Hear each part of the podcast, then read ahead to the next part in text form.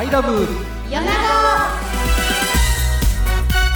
知っているようで意外と知らない米子市の政策や取り組みを伊木市長に直接聞いちゃおうという番組「アイラブ米子」ナビゲーターの小川真澄です。そしてスタジオにはこの方々です。すずちゃんです。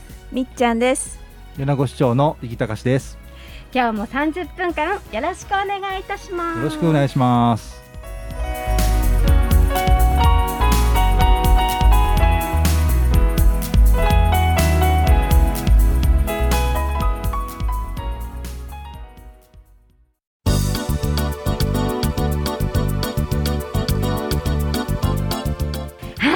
はい7月に入りました。入りました。下半期ですよ。ね。早いね。早い。ついこの間年明けたと思ったらね、もうなんでしょうね、この速さは。もう半年がねね。過ぎましたですほね。んと早い。というまでございます。もう夏のね。はい、うん。夏ですよ。ね。日差しが暑い、なんだ、梅雨明けがしたのかしないんだか、まだしてないんだか、よくわからないという感じですけども。さて、7月の9日には。早速、なんか海開きがあるそそううですすね。でね。あの海景温泉海遊ビーチ。あの去年名前をね海景温泉海水浴場から、えー海景温泉海遊ビーチ。海で遊ぶと書いて海遊ビーチ。これに名前を改めましたけども、うん、えー海開きがですね、えー開催をされます。7月9日の土曜日です、はい。土曜日。どんな感じなんでもうすか。梅雨が明けてるのかそれともまだ梅雨の中なのかちょっとまだ分かりませんけれどもね。あのいい天気になるといいなと思いますからね。でも例年その日って比較的いいお天気ですよね。あのー私も市長になってから毎年海開きの,、はい。あの神事には出席してるんですけれども、あのー一度だけ土砂降りの時がありまして えーそういう時もありましたけれどもあとまあ大体なんとかですね外でちゃんとできたという感じでしたけどね。はい、土砂降りは避けたいとこそうなんですね。ね。はい。はい、なんかビーチに工夫があるとも聞いていますが、今年ですね地元のその有志の皆さんで、い、あのいわゆるユニバーサルビーチと呼んでおりますが、ユニバーサルビーチ、あの障害があってもですね例えば車椅子などであっても、あの海でいろいろな遊びが楽しめるように例えばそのアクセスママットですねマットを敷いて砂浜。あの普通では車椅子があ走りませんので、はい、あのマットを敷いて車椅子が通れるようにもしたりとか、うん。そんな工夫をしてもちろん介添え介助もですね、うん。あのスタッフをつけてですねで、まあ、どういう人でも海で遊べるようなあそういうような工夫を地元の皆さんでしていただいております。それは素晴らしいですね。はいすごいですね介助の方までいらっしゃる。これどれぐらいの期間いらっしゃるんですか？あのこの海の海開きの期間7月のあ8月の下旬までですね。はい。あら、それ私全然知らない、うん私も知らい。なかったですいいですね。はい。やっぱりいろんな人がねね楽しめるっていうことが大切だと思うんで。で近くまで行ってその海で遊べる水遊びもできるかもしれないですね。海の中に入入れる。ることもえあのできるようなそういう工夫をしてえはい。体に良さそう。うん。はい。はい。の他にも。あとはやはりその去年からですね、うん。まあ、海の家が大きく変わりまして、まあ、食事があーしっかりと楽しめたりだとか、はい。それからあー海の家周辺ではですねこのサップとかですねこれ立ちこぎボードですよね、それからカヤックだとか、はいあるいはビーチの方ではビーチテニスだとかさまざまなアクティビティが楽しめるようにですねあの工夫をして待っているというところでございます。いろいろなチョイスができるってことですね。そうです。あの海遊ビーチと名前を変えたそこ意味はそこにありまして、あのかあの泳ぐだけじゃなくて。うん泳ぐだけではなくてですね、うん。えービーチを使っていろんな遊びが楽しめるようにというところで今あの工夫を重ねていますんでそれで、まあ、海遊ビーチと海で遊ぶと。なんかアスレチックみたいな、うんマリンアスレチッあク、これもあれもまたえはい、予定がありますし、はい、あれはすごい目立つんでね。ああそうですね。吸い寄せられますよね。はいええ。大人でもやる。子供たち大喜びですね。ねはい。入場料かなんかで。え入場料はあの必要ですし、がはい。食事は何期間が、あうんそうですね。何、うん。どんな感じで期間とかなんかあるんですか？ああのやはりこの時間この時期はあの毎あの8月海開きからはやっておりますし、例例えばハンバーガーのようなものだとか。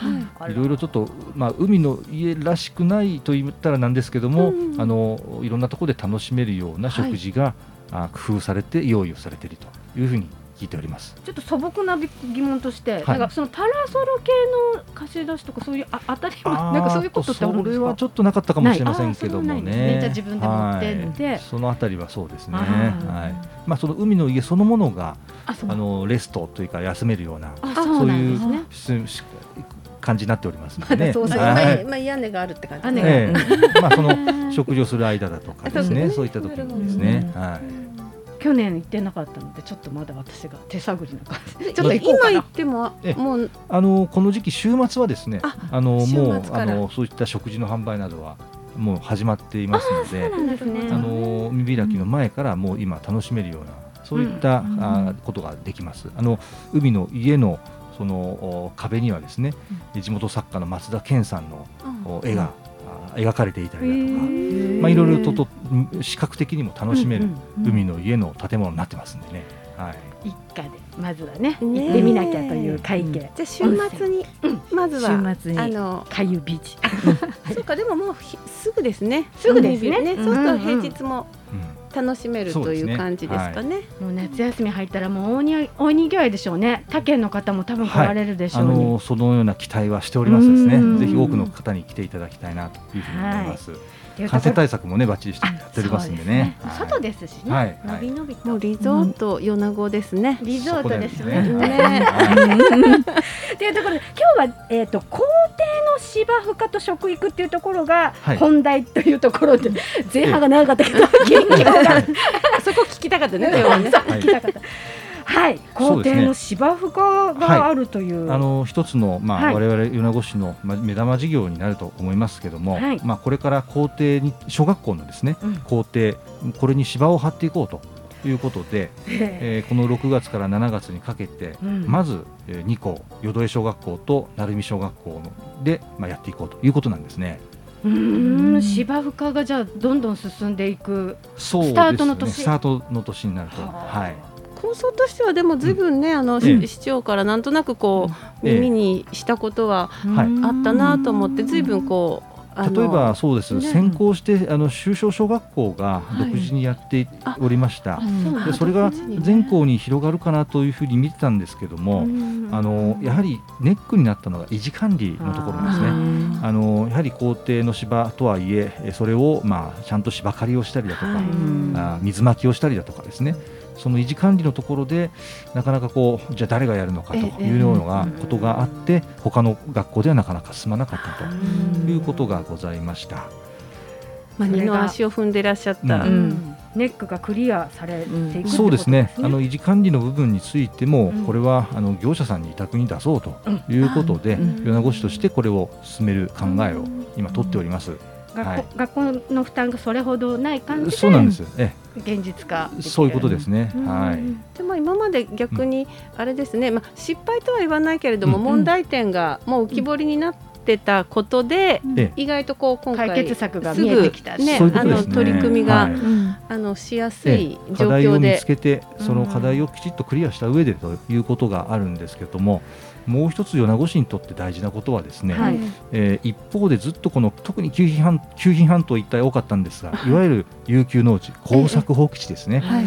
あのゆのあの農業をあのやめてしまった土地っていうのがうん。結構ありまして、ええ。これが荒れ地になっていました、はいまあ、そこをなんとか回復しようというところで、まあ、何を植えるかといった時にですね、えー SC 鳥取さんが、うんあの野人スタジアムで、はい。えー普段から芝生を養生してらっしゃるんですね、うんその技術を生かしてですねあの芝生の生産に移ろうと乗り出そうということで始めておられます。で我々米子市としてはそれ自体ままず非常にありがたいことなんですけれども、はただ作った芝生をどこに売っていくのか売り先の確保というのも必要ですので、はい。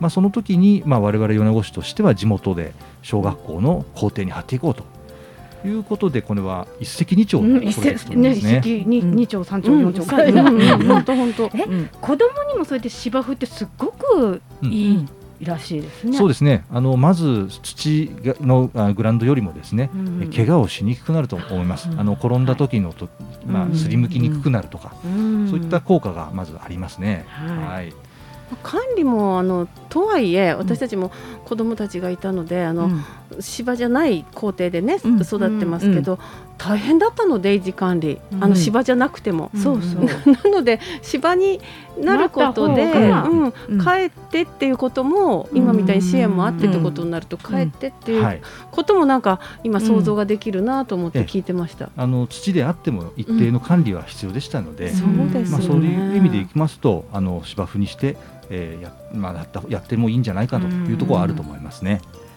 さらになんか運動能力そうです。の向上とかも。あのまずやっぱり子どもたちやっぱり外に出て遊ぶっていうことすごく大事なんですけども、はいうん。まあ、校庭が芝生であればですねなんかこうウキウキしてこう、うん。いや、積極的に出ていくっていう。緑の力ってありますよね。あるある。ねそういうのとともにうん。例えば芝生ってやっぱり走るとですねやっぱり柔らかいですから、あのしっかりとうん。あの大地を蹴らないといけないです下ね。半身のはい。強化に。そうなんです。ねえーそういう意味でも足腰の鍛える効果がありますし、うん特にサッカー部のお子さんなんかはですね、うん。あの芝生の上で練習する方が、うん。例えば土で練習してて本番が芝生ってことになると走るのにちょっとなかなかね え走力の問題が出てきますし、それから技術力の向上にも、うん。芝生の上ではああります。ボールの動はい。きも違いそうえです違いますよね。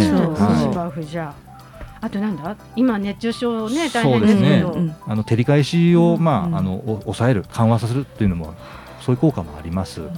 それと乾燥する時期はどうしても砂ぼこりが合うんですけども、うんは本当にそうだ。うん。うんそういうのも、まあ、ある程度防げるというところですよね。そう。ですね。芝。なんかリッチな気していいですね。うん。子供の時からうん。芝生。うん。まあ、そのあたりね、やっぱり文化として、うん。あのまだまだ日本は芝生というものがあの定着していませんので、うんまあ、そのあたりも含めてですねちょっとこうやってみようというところですね。もう当たり前になっていくとね、うん。いいですね。芝生があるのがうん校庭だって、うん。うん。公園だみたいなね。いやそうね。いいね。ね、うん。うん。街並みも変わりますよね。うん街並みも変わる。うん。やっぱりね緑をね視覚でうん。刺激ももらうと。ねそれ見てよかったら自分の家にも芝生植えてみようみたいなね。そそうですね。ちょっとしたガーしれない。デニングじゃないですけどもね。はい。したら緑が増えるようなの、うん。うんはいっていうところではいこの辺で曲に行きたいんですけども、はい。あの、はい梅雨時ということでですね、うんちょっとお雨を意識した曲をチョイスしてみました。あの徳永英明さんのレイニーブルールお願いしたいと思いま。いいですすね。はい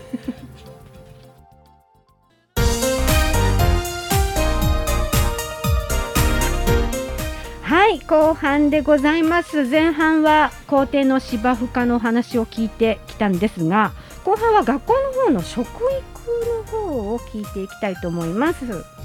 はい。はい。あの米子市の教育委員会、うん。これ学校給食を扱ってるんですけども、はい。あの生き生き米っ子プロジェクトというのをやっておりまして、まあ一言で言うと食育、食育。つまり食を通じてですね教育をしていこうというプロジェクトですなんですねね。この頃はい近年ね、あ日本全国でも言われている、ねそうで食育のはい大切さというのはうん多くの人が知るところだと思います米米子市ででもやっているというまあ話ですね。はい、うん5年が経ちましたというところなんですね。でもなんかもっと長くやってるイメージあるかも。それだけ定着してるってこそうでとですすねね。定着しておりますよ、しっかりと。はいうん。食べ物はね、体も作るし、心も作るし、やっぱり大人でも大事、もちろん子供が一おっ番しゃる大事っていう。通りですね。やっぱりその食べ物がね、うん。明日の自分の体を作ると、はい。健康もそれから心の栄養も含めてですけれども作るということで、まあ例えば朝ごはんをちゃんと食べようということですとかですね。できるだけ楽しく食事したいと思いますんで、えーできるだけみんなと一緒に食べようねという呼びかけですとか、やっぱり、はいこのコロナでうんね、うん。家でこもってると、え外でみんなで食べる楽しさを改めてね。感じたりして、はい。学校の給食もね、うん。黙食じゃなく、うん、なっていけばいいななんてね。そこ本当に早くね解除できるといいなって思ってますけどね。まだまだっていうところかもしれませんがそうです。まあもうそこかなと思いつつもうん。まだまだ感染がくすぶっている状況がありますんでね。はい。まずは栄栄養っていうところから、はいそうなんですね。栄養バランス、ん。まあこういったところにもあの注意を払い、はい。まあさらにはさっき言ったようなですね、あの食べる楽しみ、楽しさ、うん。まあこのあたりをうん食を通じて感じてもらおうという取り組みですね。でもなんか自分たちが、うん。あの子供だった時にねあのうん。給食が楽しみだった派じゃないんですよ私どちらかというと、うん。あんまり記憶残ってない、うん。けどやっぱ今の私の、娘たちなんかもなんか給食今日は何かのメニューだなんてね、うん。言ったりもう少しなんかやっぱ食育ってちょっとやっぱり成長してきてる分野ではあるような気はしますね。そうですねあのやっぱりそのわ我々もそうだったかもしれませんけど子どもの頃の給食、えー、美味しくないものも 当時子供です残からね。子供ですからねやっぱり好き嫌いあって。そうそうそううんね、そういう時になんかこう残って食べずっと食べなきゃいけなかったとかいろいろこうあのお楽しくない思い出ももしかしたらあるかもしれないです。できるだけそれをね払拭できるように美味しさを工夫したりメニューのバリエーションとか遊び心とかそれからデザートのようなものも時々しっかり出したりとかあの子どもたちが楽しみに思ってくれるようなそういう給食を今目指しています。ね、家でね、いそまあ、忙しいと、うん。なんとなくあそこにあるものとこれとこれとで、はい食べようみたいな、いや本当にあの家家家版ファストファストフードみたいになる時があるじゃないですか。ねもちろんあります。だけどあります給食のね最近のメニュー見させてもらうと、まああの名前も面白い名前がついてたり、うん。それからだそれ。これなんだろうとか、から地元のうん。あの、なんで食材？うん。の中か、うん、すん。ごく使われてるとかっていう感じがあって、はい。かなりあの、うんごご豪華なうん。感じが、はい。あのしておりますが多分ええ。それもなんかあるんですかね？やはり限られた予算で、ええ。やっぱりあのまあ献立を工夫して、えー楽しんでもらおうというところでもありますし、それから今言われたように地元食材、うん。このことを知ってもらって、えー味わってもらうこのことも食育の大変あの大大切な部分だと思っています。具体的には例えばあの白ネギとか人参、まあこのあたりはですね、はい、あのしっかり地元のものを使わせてもらってますし、はい。それから最近はですね米子の人は実はラーメン好きっていうのがありまして。ラーメン美味しい。で、まあ、給食でもですね、うん。チャレンジしようと。なかなかねの給食でラーメン出すって難しいんですよ。伸びそうですけどね。あのあちゃんとした状態あのできた状態であの出すんじゃなくてちょっと手前の段階で加熱を止めてですね。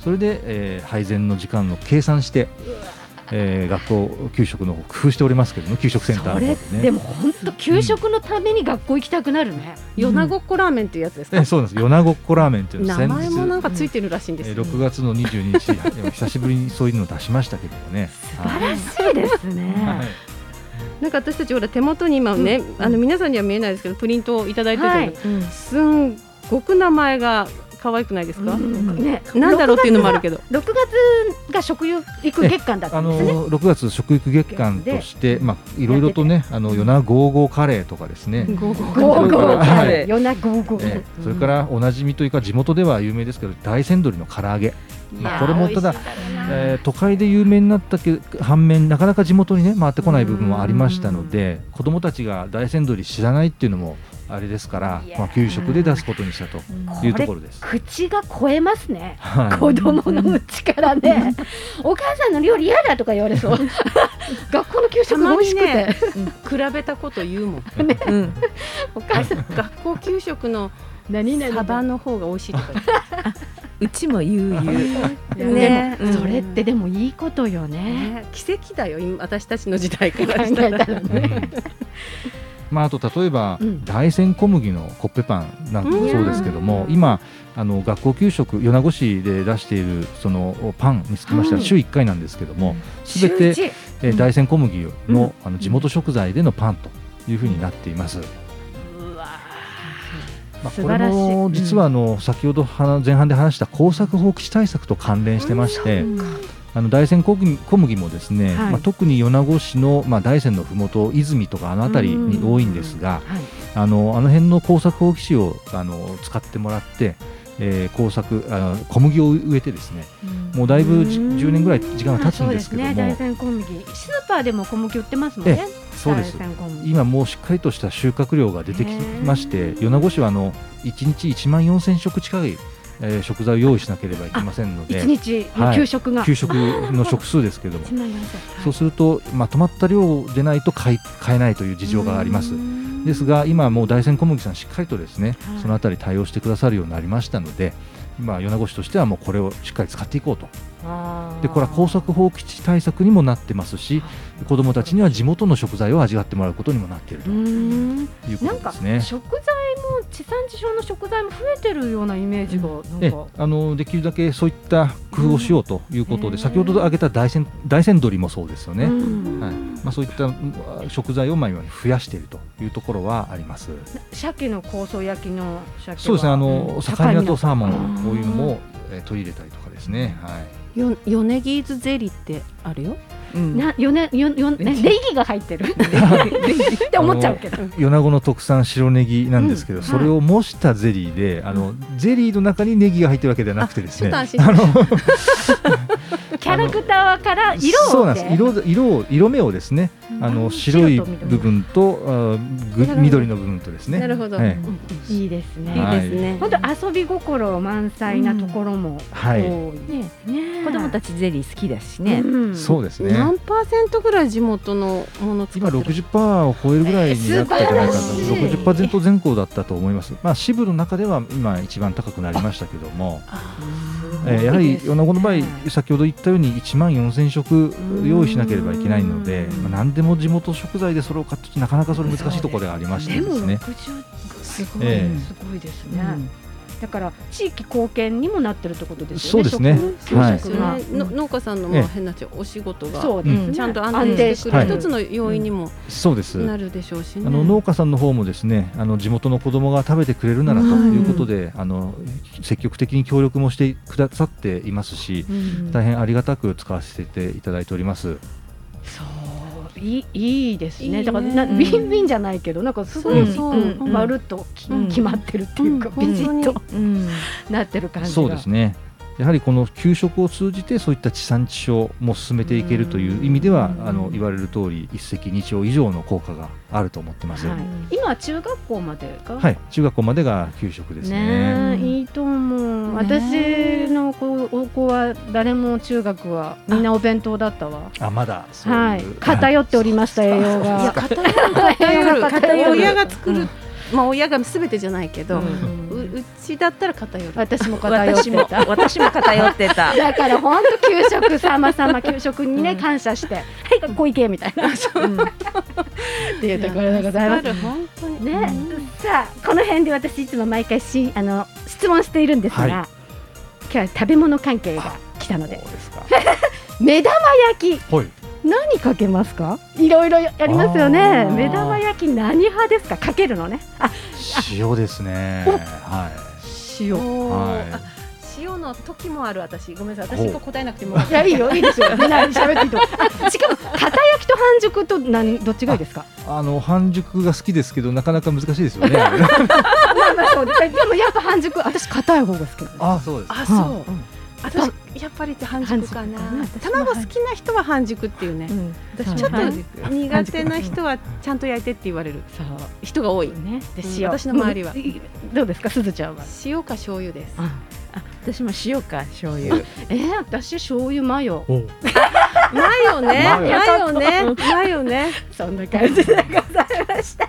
はい、今日のアイラブ米子は皇帝の芝生かと食食育に関してお届けしてまいりました。はい市長ありがとうございました。ありがとうございましたありが。とうございましたありがとうございました。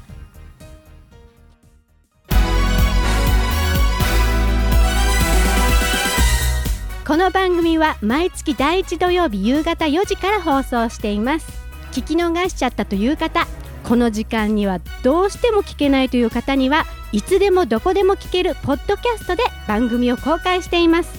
過去に放送されたものも聞いていただくことができますのでそちらもチェックしてみてください。アクセス先はダラズ FM のホームページをご覧ください。I love 米子次回もお楽しみに。